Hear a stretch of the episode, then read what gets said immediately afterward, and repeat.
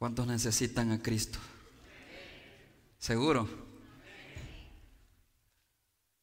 No somos nada sin Cristo. Separados de mí, dice Jesús, nada podéis hacer. Y no somos nada sin Él. Todo lo que podemos recibir de Dios es a través de Cristo. Y sin Él no podemos recibir nada. Si Dios nos hubiese dado todo, muchos años de salud y las mayores riquezas de, de la tierra, pero si no nos ha dado a Cristo, no existiría ni la más mínima posibilidad de entrar al reino de los cielos. Él es nuestra justicia. Amén.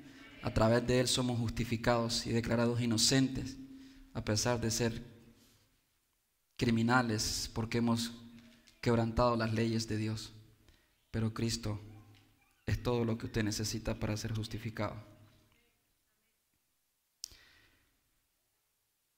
La historia registra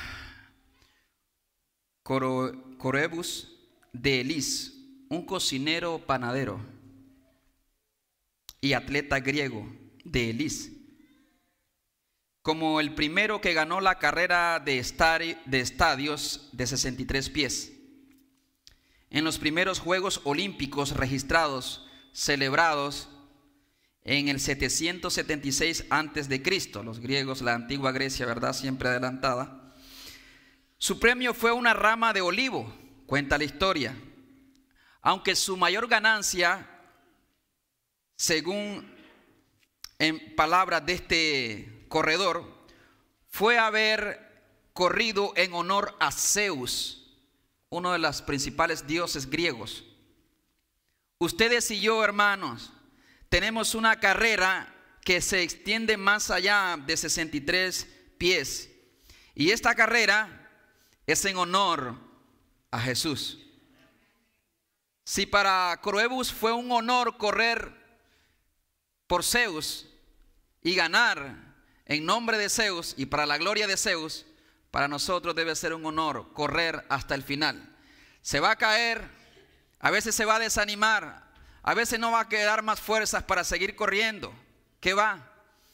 A veces se quedará incluso por meses en su casa o por años. Pero si usted escucha esta palabra de Dios, Dios le dice, no te des por vencido, que aún no he terminado contigo. La carrera está por delante. Y quizás el domingo pasado hemos despedido a un gran siervo, nuestro hermano César García, pero no se acaba la carrera de Ríos de Agua Viva. No se acaba la carrera de la obra de Dios en esta comunidad.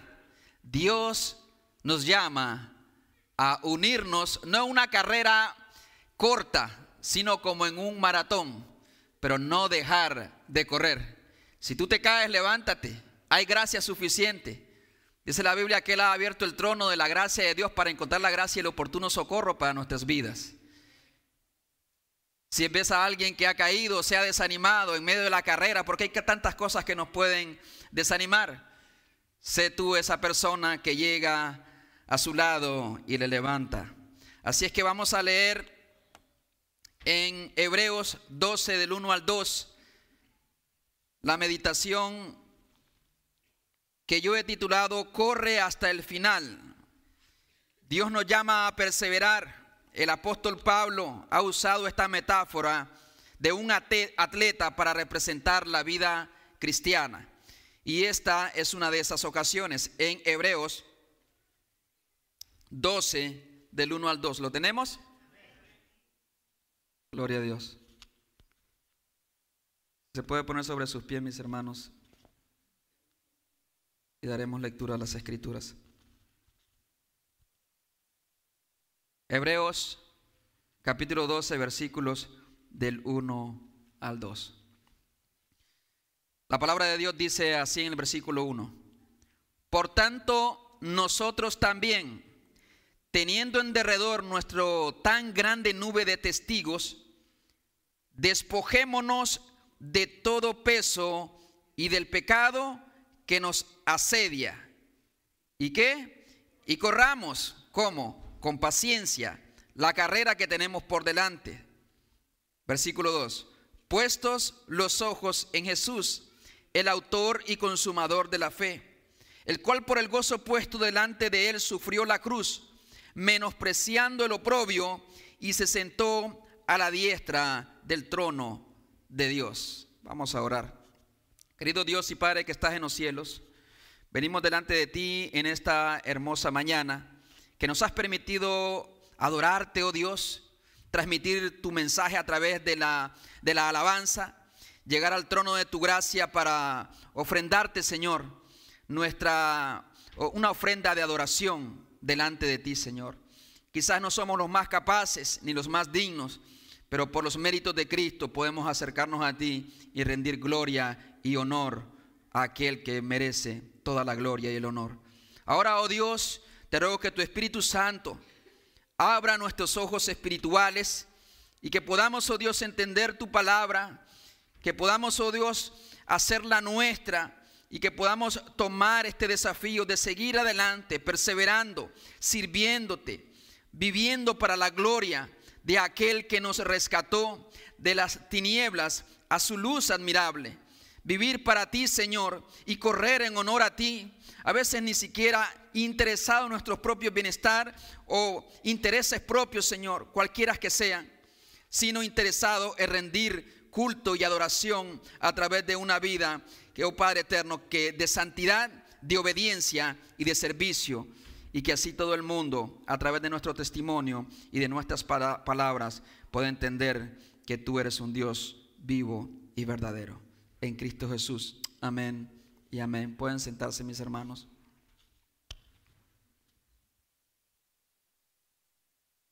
El apóstol Pablo ha desplegado una lista bastante amplia en el, en el capítulo 11 de Hebreos, lo que le llaman eh, los héroes de la fe. ¿Ok? Y es un capítulo reconocido por, eh, eh, por el tema de la fe. Algunos conquistaron reinos por medio de la fe. Algunos alcanzaron promesas, taparon bocas de leones y dieron testimonio de, ser amigos de Dios. Otros fueron aserrados, fueron maltratados, fueron heridos, apedreados.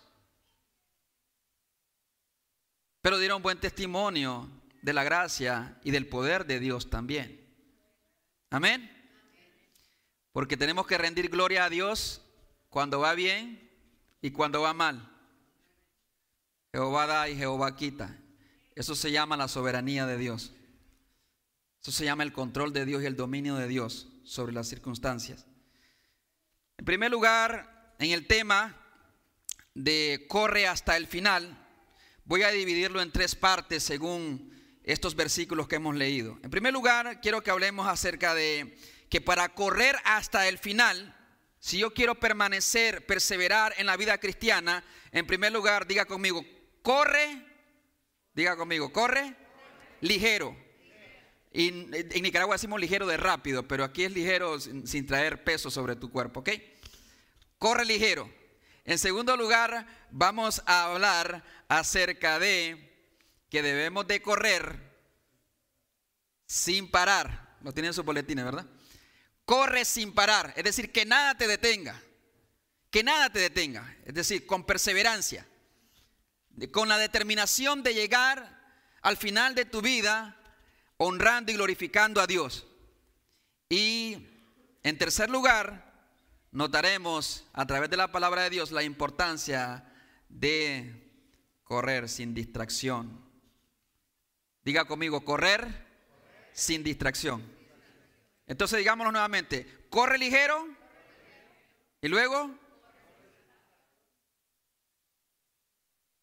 Ok, otra vez. Corre ligero corre sin parar y corre sin distracciones. Porque muchas cosas nos van a distraer en el camino. A veces van a ser cosas buenas, en el sentido de que no son pecaminosas. A veces van a ser hermanos, un familiar o qué sé yo. Así es que vamos a abordar este tema y voy a esforzarme por ser breve, pero no les prometo nada. Y el que se vaya no va a tener la bendición apostólica no se crea. Corre ligero. Ningún atleta en su sano juicio iría a correr como ando vestido ahora. ¿Sí o no? Ninguno. En su sano juicio. Ninguno que quiera ganar la carrera en realidad. Se, va a disponer en, la pista con una, con una mochila, con un backpack cargado, que pese unas 5 toneladas, que pese unas 200 libras. Ninguno. En primer lugar, Pablo nos indica aquí, lea conmigo, para que vea lo que dice Dios directamente. Versículo 1. Por tanto nosotros, y me encanta que Pablo no, se, no, no quede excluido, nosotros, ustedes y yo. Por tanto nosotros también, habiendo escuchado la gran lista de héroes de la fe que corrieron y dieron testimonio de haber sido amigos de Dios. ¿Por qué? Por los frutos los vas a conocer. Por los frutos los vas a conocer. Entonces, nosotros también, habiendo, eh, habiendo visto y habiendo expuesto el apóstol Pablo la vida de estos hombres, dice nosotros también, teniendo en derredor nuestra tan grande nube de testigos, es decir, esta gran lista de los héroes de la fe, no que nos están viendo como una cosa como que, eh, digamos, las personas que han fallecido eh, pueden vernos a nosotros, pero en base a ese testimonio, de hombres y mujeres que a pesar de la adversidad, a pesar de las persecuciones, a pesar de los problemas internos y a pesar de las caídas otros, ellos supieron perseverar. Ninguno de estos hombres que mencionó en el capítulo 11 eh, el apóstol Pablo, ninguno fueron personas perfectas. Todos eran seres humanos, a como dice Santiago, sujetos a pasiones semejantes a las de ustedes y a las mías pero dieron testimonio por la fe. Porque no abandonaron tu fe. Si el enemigo te quita todo, si el mundo te quita todo, tus amigos, a veces hasta tu propia, tu propia familia, tus recursos, pero si no te quita la fe, créame de que usted honrará al Señor y perseverará hasta el final. Por lo tanto, corre ligero. Quita todo en tu vida que te pueda estorbar, mi hermano. Cualquier cosa, sentimientos, ideas, prejuicios, traumas, lo que sea. Dele atención al pecado, que esa sea una de sus mayores misiones cada día, o el pecado lo detendrá, pondrá cargas muy fuertes que no lo dejarán avanzar. Dice el versículo 12, por tanto nosotros también, teniendo nuestra teniendo en derredor nuestro tan grande nube de testigos, en primer lugar, despojémonos. Y me encanta que Pablo se siga incluyendo, porque tantos pastores como diáconos, líderes, hermanos en general, que han recibido a Cristo, tienen que estar día con día despojándose de dos cosas, del, pecado, del peso, de todo peso y del pecado. Léalo conmigo ahí despojémonos de todo peso y del pecado que nos asedia, que nos asedia.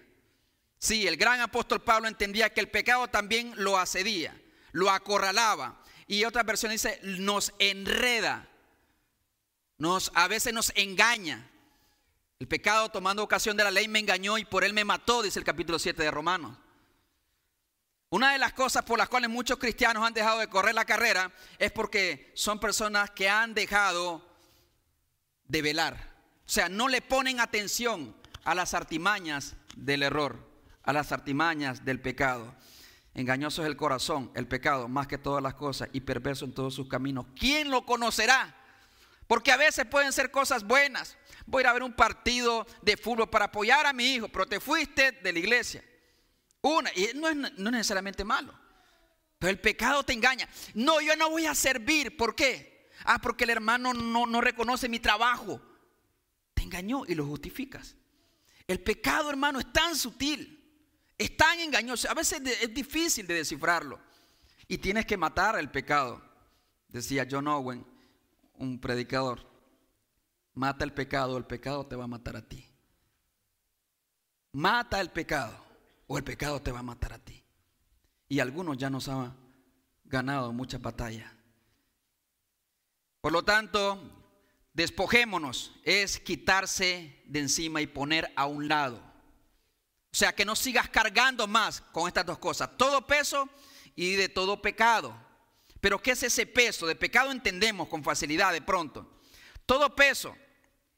Eh, recuerdo que, para ilustrar, recuerdo que antes de venirme para acá, eh, hablaba con uno de mis eh, hermanos en Clinton eh, que yo le llamo mi Timoteo. Y estaba triste. Al principio oraba, no hermano, yo estoy orando para que no se vaya. Como algunos que dicen, ore para que el equipo de no sé qué, de Real Madrid gane y otro ore por el Barcelona. Y él, este hermano, oraba para que el pastor no se fuera. Y le dije, tenga cuidado hermano, tenemos que orar para que se haga la voluntad de Dios, amén que se haga la voluntad de Dios. Entonces cuando me vine, él estaba como triste. Y recuerdo este pasaje cuando se lo traje a memoria. Yo le digo, no se desanime. Porque de eso se trata el apóstol Pablo. Cualquier peso. A veces la tristeza, porque se fue un pastor o por esto y lo otro, puede traer desánimo. Y te arrastra.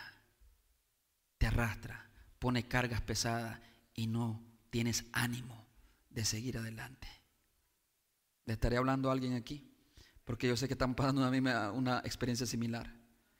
Ya se fue el pastor y entonces cae un peso de tristeza, como de impotencia, de inseguridad, de incertidumbre. Le dije, hermano, no. De eso habla Pablo precisamente. Cosas que no necesariamente son pecado, pero son un peso que te pueden arrastrar un trauma que tengas por los que has vivido, o prejuicios que tengas porque has vivido cosas feas en otras iglesias y no quieres comprometerte con la obra del Señor. Son cosas que a veces nos atrapan y nos roban las fuerzas. Porque un atleta que, carga con una mochila o un bolso de peso, no se va a desplazar como podría hacerlo, con toda libertad no lo podrá hacer. Cualquier tipo de tristeza. Otros tienen miedo. Dios te está llamando a salir de la barca, pero no quieres salir de la barca. Tengo miedo porque este lugar está muy seguro y si bajo, pues no sé, voy a hacer el ridículo, otros se van a reír de mí. Me dio mucho gusto ver al hermano Ángel que aquí se paró y dice, por primera vez estoy compartiendo la palabra de Dios en este tiempo de oración con ustedes. Y esos son los Pedros que se bajan de la barca y por fe dicen, Señor, si tú me llamas, yo iré. Amén. Si tú me llamas, yo voy. No sé cómo, pero yo voy. Es creerle a Cristo. Por lo tanto, cualquier tipo de miedo, tristeza, baja autoestima incluso que tenemos algunos, estrés que tenemos otros, depresión, dependencia social, depende de lo que otros dicen de mí, cobardía a veces, traumas, todo aquello que no necesariamente es pecado, hermano, pero que nos está impidiendo avanzar en nuestra vida cristiana, en nuestra relación con Cristo, entonces debemos despojarnos de ellos, rogar al Señor, ayúdame Señor. Y del pecado pues no se diga, que fácilmente nos enreda. Algunos que batallamos con ciertos tipos de pecados que no nos dejan desplazarnos, el orgullo. Y hay pecados que no necesariamente son escandalosos o tan visibles como el orgullo, la vanidad, los celos. Y todas estas cosas que son internas en el ser humano y que son difíciles a veces de identificar y darle atención. Nos enfocamos en, el alcohol, en la drogadicción y cosas semejantes, comportamientos que visiblemente están eh, descalificados y desaprobados por la palabra de Dios. Pero cualquier pecado, hermano, que te esté atrapando, Dios dice, tienes que despojarte de él. Si no, no podrás continuar hacia adelante, no podrás avanzar. ¿Y cómo me despojo de él? Es arrepintiéndote. Y este despojarse que dice el apóstol Pablo de todo, de, todo, de todo peso y de todo pecado, hermano, es una acción continua. ¿Qué es eso? Es una decisión que debo de tomar cada día. Cada día. Alguien decía por ahí que la vida del creyente es una vida de arrepentimiento, porque cada día en realidad el pecado está como un león agazapado ahí detrás, esperando el primer descuido de usted, de su pareja, de sus hijos, para hundirlo en la miseria y matarlo. Por lo tanto, tenga cuidado con el pecado y tenga sobre todo en mente de que necesita darle atención a él. No podrá perseverar en la vida cristiana si se ha hecho amigo de su peor enemigo. Porque algunos ya hemos hecho pactos de paz con ciertos pecados y nos hemos acomodado con él. Y a veces no son pecados tan escandalosos como he dicho. A veces puede ser incluso eh, el materialismo, por ejemplo, que tanto nos atrapa en este país y nos puede consumir. Yo oro a Dios para que cada uno de ustedes eh, prospere y prospere, como dijo el apóstol, el apóstol Juan. Yo deseo que tú prosperes en todo y tengas salud, así como prospera tu alma.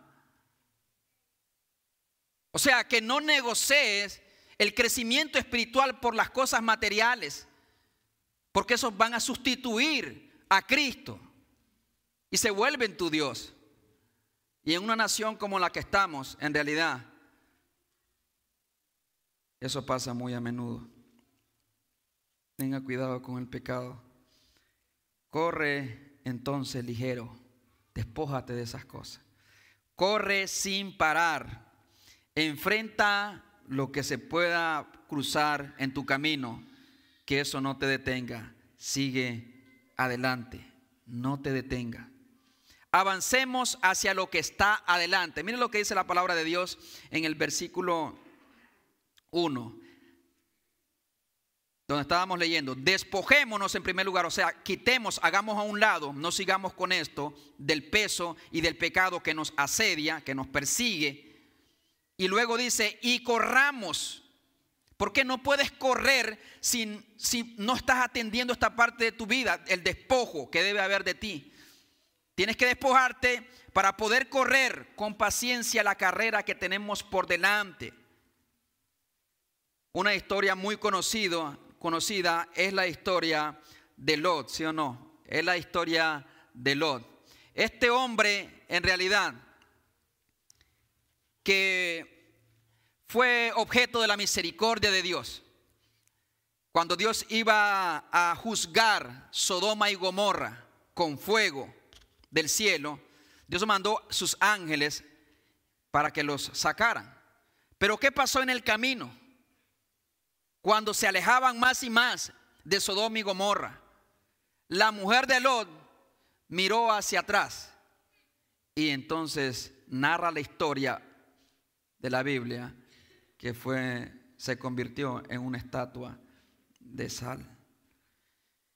No podemos ver hacia atrás porque todo aquel que pone la mano en el arado y mira hacia atrás no es digno de ser mi discípulo. Otros van a volver, como dice el canto, pero yo sigo a Cristo. Otros se van a desanimar, pero yo sigo a Cristo. El mundo atrás, Cristo adelante. Corramos hacia adelante. No, no se ha acabado nuestra historia, ni como creyentes ni como iglesia. Tenemos que mirar hacia el frente. ¿Qué nos espera en los años venideros? ¿Qué hará Dios con nosotros como iglesia? ¿Hacia dónde nos guiará? La mano poderosa de nuestro Señor. Dios desea que tengamos disposición de avanzar. Dice, corramos es avanzar, pero no correr hacia atrás ni correr hacia los lados, sino hacia adelante, dice Pablo. Hacia adelante, avanzar en nuestra vida cristiana, en nuestro crecimiento, en nuestra madurez. En realidad Pablo se esforzaba, dice, por esto lucho con todas mis fuerzas según la potencia del Espíritu Santo, dice en Colosenses, para presentar perfecto a todo hombre. Esa es la misión de Pablo. Es decir, que pudieran crecer a la medida de la estatura del varón perfecto, que es Cristo. Y la iglesia está en ese proceso. Cuando Jesús vino a, rescatarnos, no solamente quiso rescatarnos en realidad de una eternidad sin Dios, sino también vino a restaurar al ser humano, los matrimonios, los individuos. ¿Qué vino a restaurar? La imagen que perdimos en el Edén, cuando el hombre cayó de esa imagen. Cuando cayó, bueno, fue una caída peor de, más alta que, no sé, de 8 mil pies de altura. Y quedó fracturado. Entonces cuando hablamos de correr hacia adelante, es poner todas esas piezas en su lugar con la ayuda del Espíritu Santo. Es crecer, es madurar, es mirar hacia adelante. Corramos, dice Pablo y se incluye él mismo, corramos, la figura del atleta. Corramos con paciencia. En otra persona dice con perseverancia. Y la idea eh, eh, original es cuando no sé cuántos de aquí van al gym. Eh, pero ya un hermano me invitó, me dijo, a las cuatro y media estoy yendo. Bueno, que usted bendiga, mi hermano, ora por mí. La idea de perseverar es una persona que tiene, digamos, una carga encima y tiene que seguir avanzando. O sea, estar bajo presión, con paciencia, con paciencia, con perseverancia, como lo traduce. O sea, no desistir a pesar de la adversidad a pesar de las circunstancias que se oponen para que nosotros avancemos. Porque a veces vas a correr, hermano, y vas a sentir que el viento te empuja. Vas hacia adelante. ¿Me entiendes? A veces vas a sentir como que te van a salir alas porque vas con todo, dicen. Pero a veces vas a sentir que el mundo está en contra. A veces incluso vas a sentir que Dios está en contra de tu sueño, de lo que tú quieres, de la sanidad, de la restauración de algo. No sé. Pero es ahí donde entra la fe. La fe. Porque tenemos que caminar no por vista. Tenemos que correr no por lo que yo siento. Ah, es que no siento la presencia de Dios. Es que tienes que creer la palabra de Dios. Deja los sentimientos a un lado. Deja los sentimientos a un lado. Si Dios lo dijo, lo tengo que creer. Y si no lo creo, desde ahí estoy pecando contra Dios, porque le estoy haciendo a Dios mentiroso. ¿Saben? Si Dios lo dijo, tengo es mi obligación y estoy llamado a creerlo, porque él ha mostrado de diferentes maneras, específicamente a través de Cristo en la cruz, de que Él me ama. Y Él tiene un propósito para mi vida. Y cuando yo dudo de la palabra de Dios, le estoy diciendo a Dios, no te creo en realidad. Lo que tú has declarado aquí en tu palabra. Pecado número uno, porque hay tanta ansiedad, depresión, porque hay tanta disfunción emocional, eh, matrimonios quebrados, es porque el pecado principal es porque no creemos a la palabra de Dios, en realidad. Antes de la psicología y la psiquiatría, las personas cristianas se apoyaban en la sola escritura, como decían los reformadores, solo la, solo la escritura. Y ella te empuja, te anima, te motiva, te fortalece, te restaura, te alienta. Dicen algunos, el problema es que ahora, hermano, todo pecado se le llama problema emocional, por eso ya no ya no, ya no vamos al arrepentimiento, sino a una solución psicológica. Y eso es muy cierto. Ahora no se tiene que arrepentir la persona, no eres culpable en realidad. Las circunstancias que te rodean, pues esos te empujaron a hacer eso. Mentira. Es el pecado que mora en mí. Porque cuando quiero hacer lo bueno y no lo hago, eso es pecado. Y hay una ley en mis miembros que se revela contra la ley de mi mente y me lleva cautivo a la ley del pecado. Eso no significa que las circunstancias a tu alrededor te van a querer detener en tu vida cristiana. Decía un predicador llamado Adrian Roger, que fue presidente de la Convención Bautista del Sur. El cristiano que no quiere caer, el joven que no quiere caer, no debe andar en lugares resbalosos. ¿Sí entiende eso? No quieres caer, no te expongas al pecado.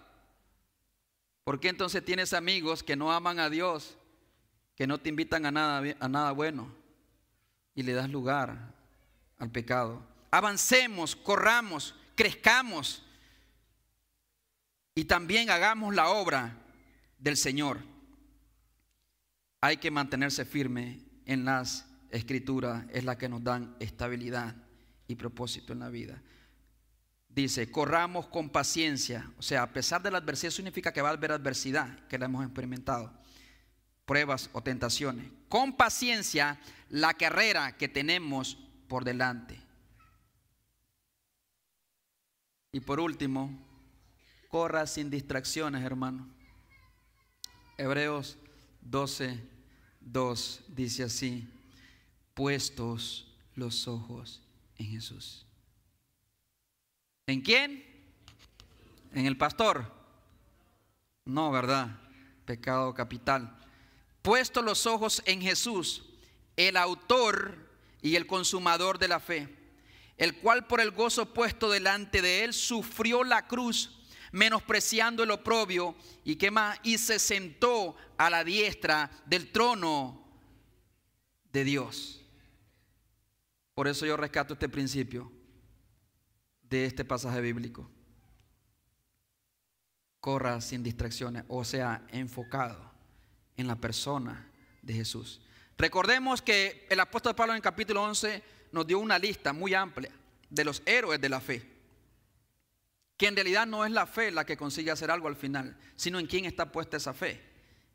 Si es poderoso o no para librarnos a nosotros. Al final, hermanos, Pablo rescata al autor de esa fe. Ese que puede producir y provocar fe en nosotros. Y que puede perfeccionar esa fe en nosotros.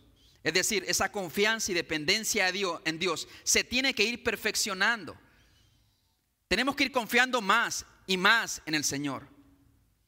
Eh, el, padre Abraham, el padre de la fe, no crean que tuvo esa fe de, capaz de matar a su hijo desde, desde un principio, sino que hubo un momento en que yo estoy casi seguro, aunque no lo dice así necesariamente la Biblia, de que él empezó a depender más y a creer que su futuro dependía de su hijo Isaac que de la promesa de Dios.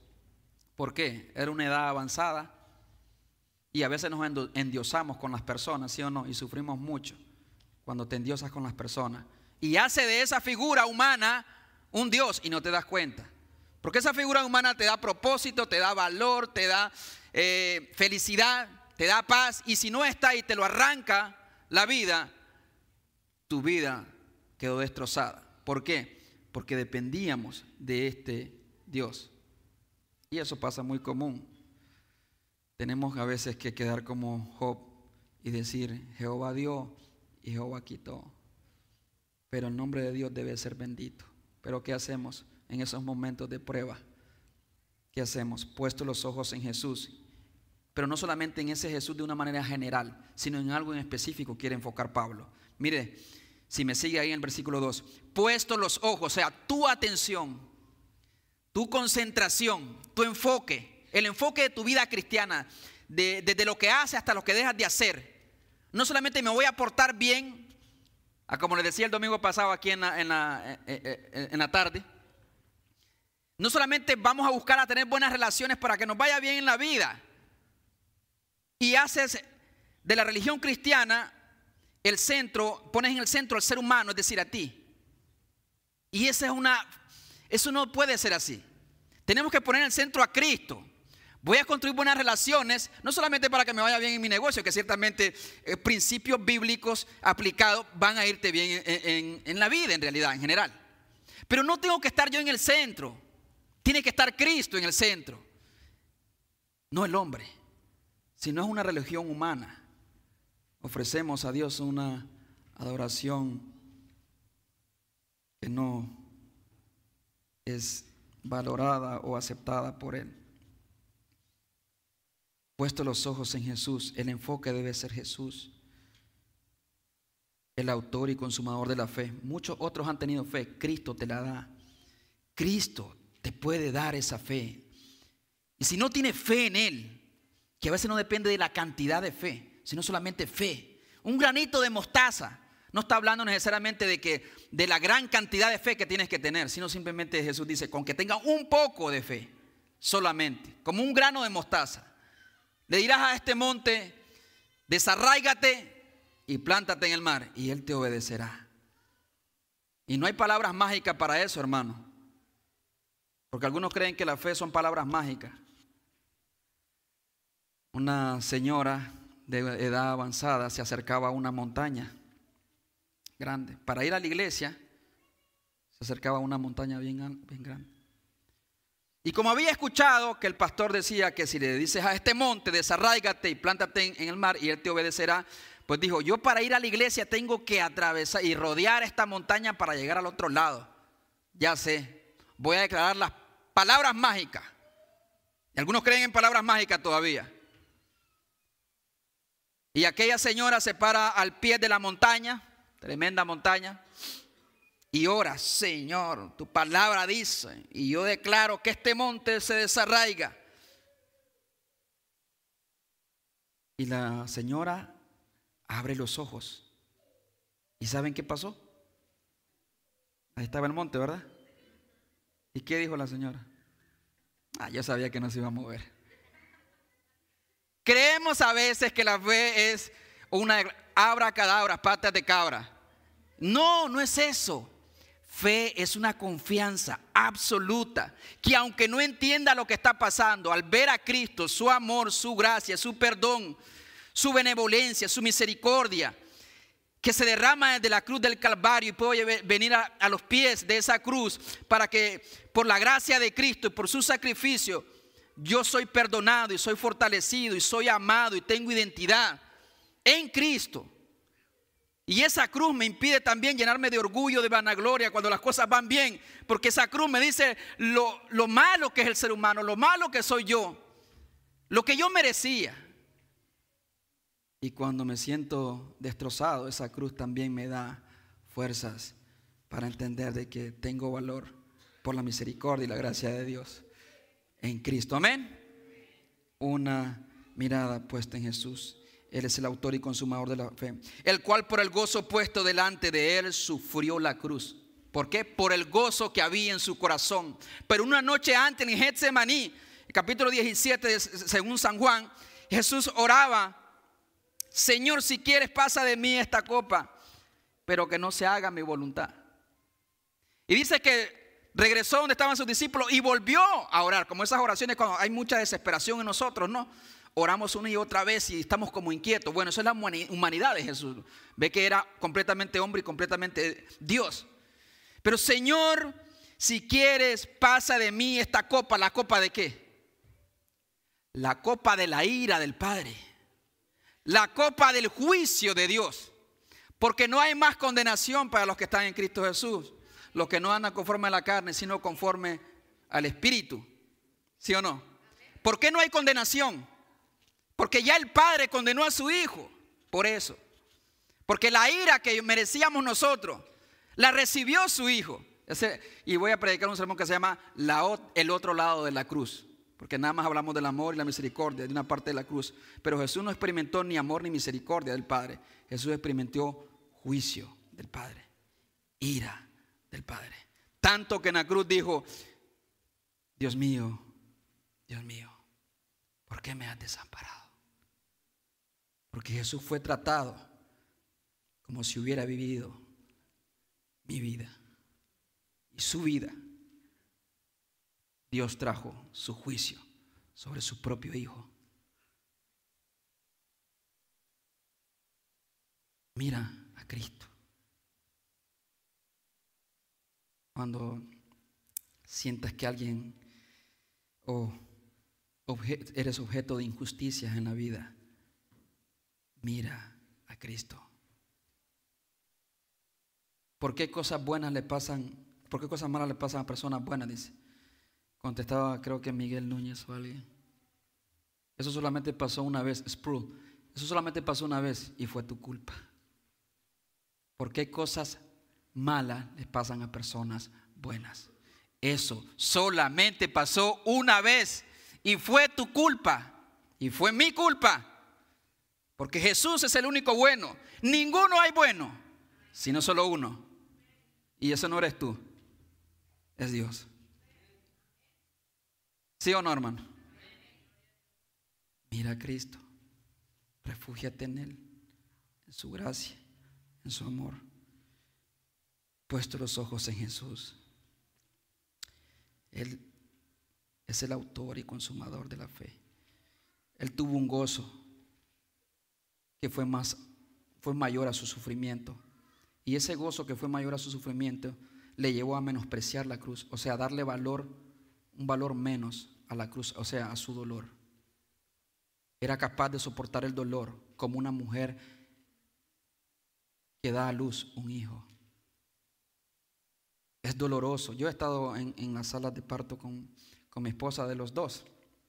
Pero en el caso de Osana, Osana tomó, fue por inducción, un 18 de mayo Y nosotros, pues novatos en todo, como ustedes sabrán. Y entramos como a las 6 de la mañana y Osana vino naciendo casi a las 12 de la noche, como a las 11 y 48 pm. Y de labor fueron como 3 horas, ¿verdad? Si quieres torturar a alguien, pone un hijo en el estómago, en el vientre. O sea, yo, no, yo, no viví eso, pero yo miraba a mi esposa. Decía, Dios mío, Señor, y es culpa de Adán. Me acordé de Adán. Pero también Eva, ¿verdad? Fue la que le dio el fruto. El tema es, hermano, hay un gozo al final cuando ves a esa criatura de Dios tan perfecta a tus ojos. Hay gozo. Y tanto que se animó y me dice, vamos a tener otro. Y ahí está el otro. Y me dice, no, esto, eh, como el segundo ya fue más fácil, dicen que los varones son más rápidos, es verdad, media hora. Salió corriendo de niño, ¿eh? agárrenlo. Gozo, pero atraviesas un dolor, un sacrificio. Trabaja duro bajo un sol abrasador que te va a deshidratar. ¿Sientes que te va a deshidratar? Yo he andado también en los en el petróleo cuando estaba en Génesis. Fui a trabajar algunas veces a las norias. Pero el gozo mío era saber que el fin de semana iba a agarrar un buen cheque. Hay un gozo. Hay un precio. Jesús no era nada, Jesús no, no le podemos dar nada a Él. O sea, no lo podemos hacer más grande, ni puede ser más amado. Jesús no necesita nada de eso. Jesús tenía un gozo en su corazón. Un gozo más allá de la pesada cruz, que en su momento lo hizo orar y sus sudores eran como gotas de sangre espesa.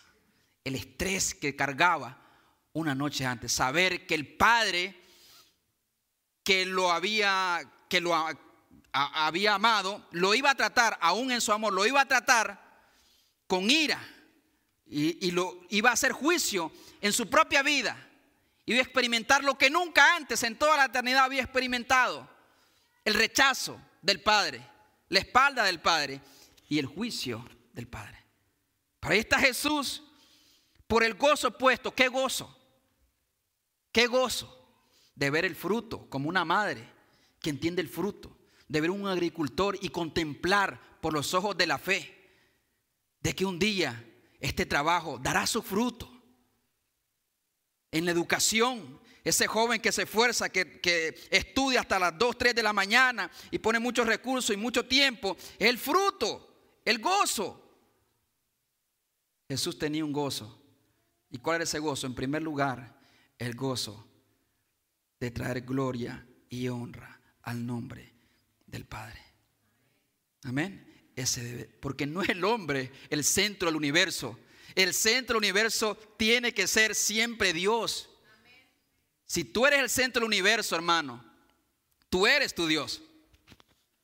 Por eso es que el cristiano aún puede estar en las peores circunstancias, pero cuando ha puesto a Cristo en el centro de su vida, aún le puede sonreír a la misma muerte.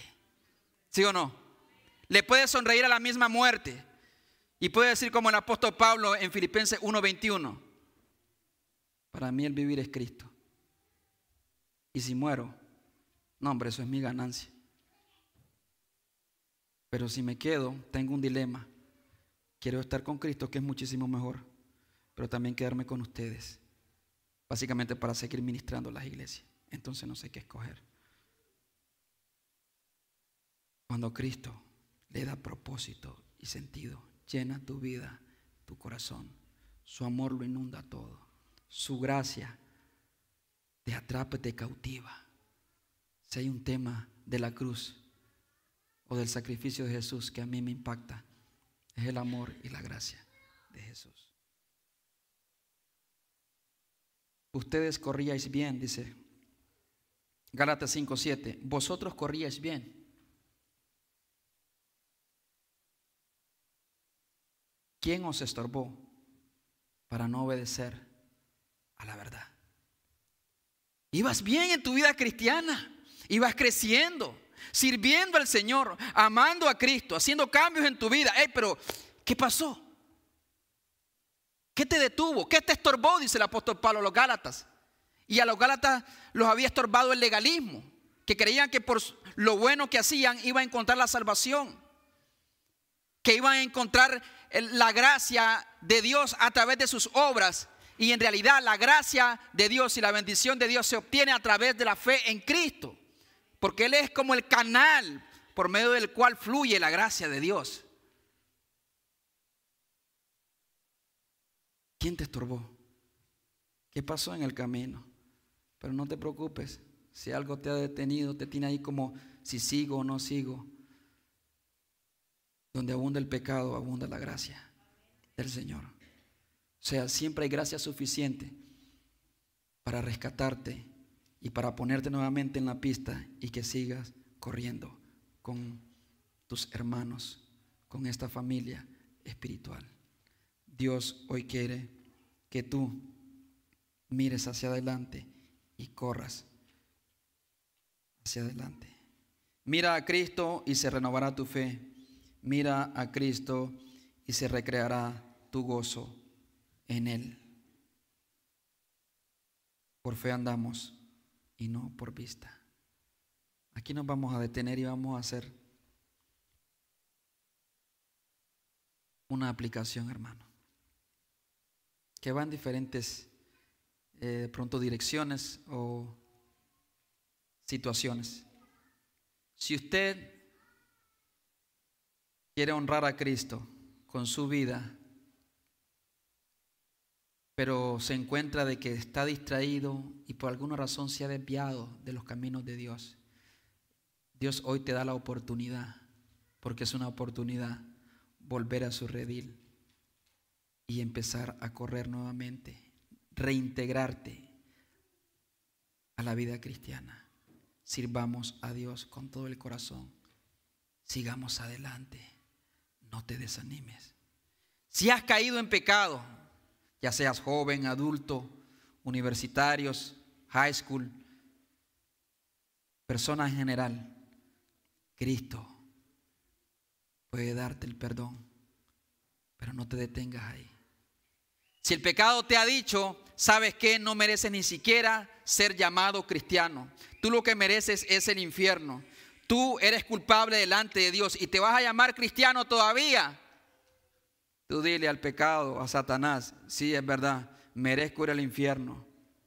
No merezco ser llamado cristiano, pero conozco a uno que fue a la cruz y murió por mí.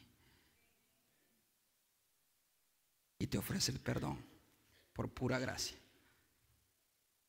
Así es que si usted ha caído, se ha desviado o simplemente se ha desanimado porque se ha distraído o trae un peso sobre su cuerpo que no le deja avanzar y usted sabe que eso lo está estorbando, falta de perdón, amargura, tristeza, lo que sea, yo quiero que oremos juntos. Porque dice Pablo, corramos, despojémonos poniendo la mirada en Jesús, poniendo la mirada en Cristo. Cierre sus ojos ahí donde está.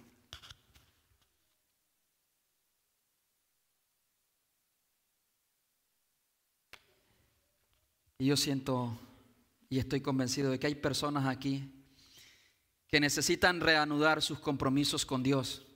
Sí, personas que se han distraído, se han distraído y a veces de pronto hasta se han desviado de los caminos del Señor. Pero Dios hoy está aquí. Jesús pagó. Jesús fue sentenciado a muerte para poder darte el perdón por la gracia de Dios. Así es que Jesús te extiende una vez más la mano como aquella mujer a quien le dijo, ni yo te condeno. Vete y no peques más. ¿Dónde está esa persona? Que Dios ha traído hoy aquí para tratar nuevamente en su vida Levanta tu mano. Quiero orar por ti en esta hora. Corre a Cristo y Él te dará el perdón y la gracia que usted necesita. Hay alguien aquí que esté en esa situación. Levanta tu mano. Quiero orar por ti. Dios me le bendiga, hermana. Puedo ver su mano. Dios me le bendiga, hermano. Gloria a Dios, puedo ver su mano, hermana. Alguien más a quien Dios le dice, no te desanime. Si te has desviado, regresa al camino. Hay alguien más. Dios me le bendiga, hermana. Hay gracia suficiente, Dios me le bendiga, hermano. Hay gracia suficiente que fluye por medio de la sangre de Cristo para reanimarnos, para motivarnos. Dios te dice, persevera, persevera. Van a venir adversidad, pero persevera, no te canses. Y si te cansas, ven a la cruz. Mira a Cristo. El cansado y sufrido vino al Padre y sufrió la cruz para hacernos perseverar en la gracia del Señor. Hay alguien que ha sufrido, que tiene pesos en su vida, que está triste, que está dolorido o tiene heridas del pasado que aún no sana. ¿Dónde están esas personas que necesitan liberarse de ese peso? Dios te bendiga, hermana. Puedo ver tu mano. Dios le bendiga, mi hermana. Hasta allá la bendición de Dios. Allá veo al varón. Dios te bendiga, hermano. Dios le bendiga, hermano. Estamos aquí. La iglesia es un grupo de seres pecadores, incluyéndome a mí, que estamos heridos y necesitamos de la gracia de Dios. Eso es la iglesia. No son santos sin pecados. Somos pecadores que venimos a buscar la gracia y la misericordia de Dios. Así es que yo les voy a pedir que nos unamos en oración y le pidamos a Dios por todas estas personas, por todas estas personas que han levantado su mano y otras que estamos aquí sentados y hemos escuchado el mensaje de Dios. Vamos a orar. Maravilloso Dios y Padre que estás en los cielos. Hoy venimos delante de ti, oh Dios, en habiendo entendido de que estamos en una carrera y abandonar la carrera no es una opción. La única opción para honrar tu nombre es correr. Tenemos que despojarnos, Señor, y hoy yo me despojo. Diga al Señor, yo me despojo de todo peso, excusa, sentimiento que detienen mi caminar con Cristo. Dígale al Señor, hoy me despojo de este pecado que me asedia, que me persigue y que a veces me siento sin salida. Digo como el apóstol Pablo, miserable de mí. ¿Quién me librará de este cuerpo de muerte? Pero entiendo también que en Cristo hay libertad. Él es mi, libertador. Tú eres mi salvador. Perdona mis pecados. Sana mis heridas. Purifica mi alma, Señor. Desde ahora en adelante voy a correr. Sin importar lo que otros digan, voy a correr, dígale al Señor, voy a correr, voy a avanzar, voy a seguir hacia adelante. De ahora en adelante voy a tratar de crecer más hasta llegar a la estatura de la plenitud del varón perfecto que es Jesús. No quiero enfocarme en otras cosas, en el materialismo, en las personas, en líderes. Quiero ver a Jesús. Quiero poner mis ojos en Jesús. Y el gozo que él tenía por honrar al Padre y por salvarme a mí. Gracias, Señor,